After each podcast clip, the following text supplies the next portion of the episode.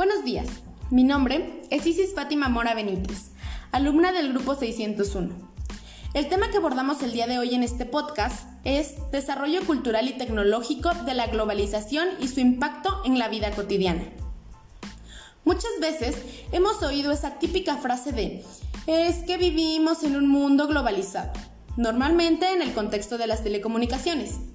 Hace unos años salieron las primeras plataformas o aplicaciones informáticas de videollamadas y sencillamente parecía increíble hablar con otra persona que vivía en la otra cara del mundo, a tiempo real, viendo su cara como si estuviésemos frente a frente.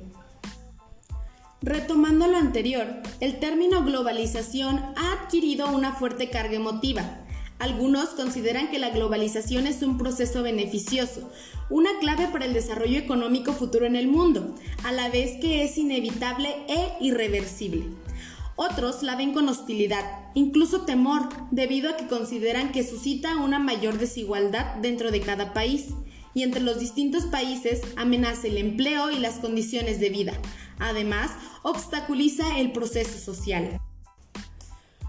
Por lo descrito anteriormente, sabemos que la tecnología de información y comunicación, mejor conocida hoy en día como TICs, son una de las principales referencias actuales de la globalización cultural.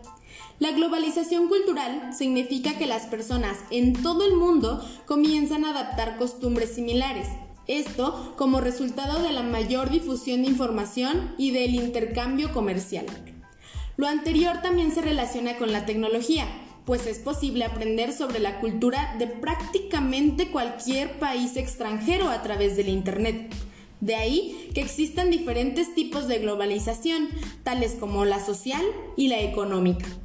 Por su parte, la globalización económica se refiere a la expansión del comercio de bienes y servicios entre las diversas naciones, pero también implica una mayor movilidad de los capitales financieros y del factor humano. Centrándonos directamente en nuestro continente, los efectos de la globalización vienen siendo bastante devastadores para América Latina. Durante estos últimos años de intensa experiencia neoliberal en la región, sus resultados han sido demasiado dolorosos y desastrosos en todos los países. La tasa de crecimiento económico fue desalentadora, el desempleo aumentó y los excluidos de los beneficios del sistema crecieron dramáticamente la economía se encontró con mayor dificultad de las que tenía antes. No se pueden adaptar bien a la mundialización de los intercambios, siendo cada vez más inestables y vulnerables a lo mismo. La apertura y libre movilidad de mercancía y capitales destruyeron empresas agrícolas e industriales que antes estaban consolidadas, trayendo consigo más pobreza, desigualdad y miseria humana a la región. Por su parte, México ha sido partícipe y muchas veces pionero en los procesos de globalización en el mundo. Fue el país más importante del proceso globalizador del Imperio Español, que empezó en 1492, y el más importante en declarar su independencia del mismo imperio en 1810 con su revolución de 1910. Fue también antecesor de la Revolución rusa en 1917. Los pasos más importantes en la incursión de México en la globalización fueron el ingreso al GATT, ahora la Organización Mundial del Comercio, en 1986, la apertura hacia el capital extranjero representado por el establecimiento del Fondo NAFIN en 1989 y su oferta pública posterior en el... los pasos más importantes en la incursión de México en la globalización fueron el ingreso al GATT, ahora la Organización Mundial del Comercio, en 1986. La apertura hacia el capital extranjero, representado por el establecimiento del Fondo NAFIN en 1989 y su oferta pública posterior en la Bolsa de Nueva York en 1991. La privatización de los bancos entre 1991 y 1992 el proceso de globalización se fortaleció con la implantación del Tratado de Libre Comercio en 1994 y el ingreso a la OCDE en el mismo año.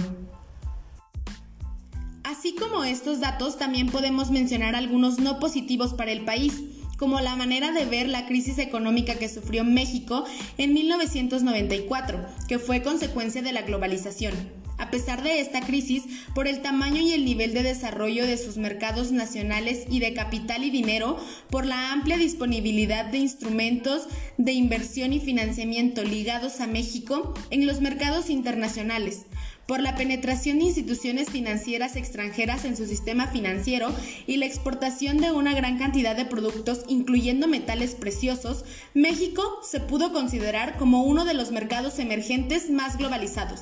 México seguirá colocándose dentro de los mercados emergentes más importantes por su tamaño y sofisticación de su sistema financiero.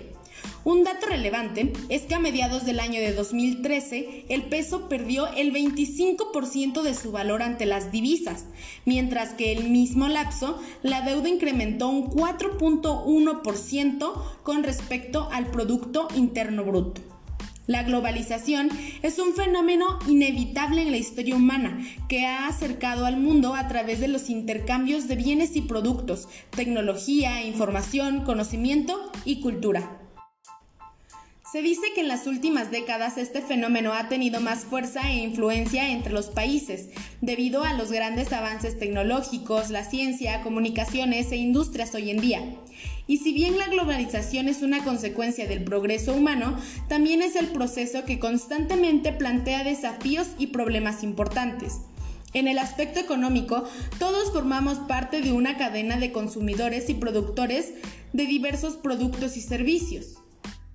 Como conclusión de este breve podcast es que la globalización es un proceso mundial que afecta a todo individuo en el mundo y cotidianamente lo vivimos, aunque no nos demos cuenta de ello. Muchas veces este proceso nos beneficia o perjudica, dependiendo del país donde nos encontremos, la tecnología y más que nada el gobierno que influye en gran parte a la movilización. Una propuesta que me gustaría que tomaran en cuenta es que todos seamos iguales, que no haya diferencias por ser país subdesarrollados o desarrollados, y que los gobiernos piensen por el bienestar de su país para no tener estas diferencias. Para mi punto de vista, México puede estar mejor en cuanto a economía, al aprovechar todos los recursos que se tienen, tomando la iniciativa, sacándole provechos y beneficios al país, pero no se ve la iniciativa del presidente o de algún líder político. Y si seguimos de esta forma, estaremos en una crisis constante que poco a poco afectará a los mexicanos y con ella traerá consecuencias graves. Bueno, esto ha sido todo por el día de hoy, pero espero nos volvamos a oír en el siguiente podcast. Se despide de ti con gran cariño, Isis Fátima.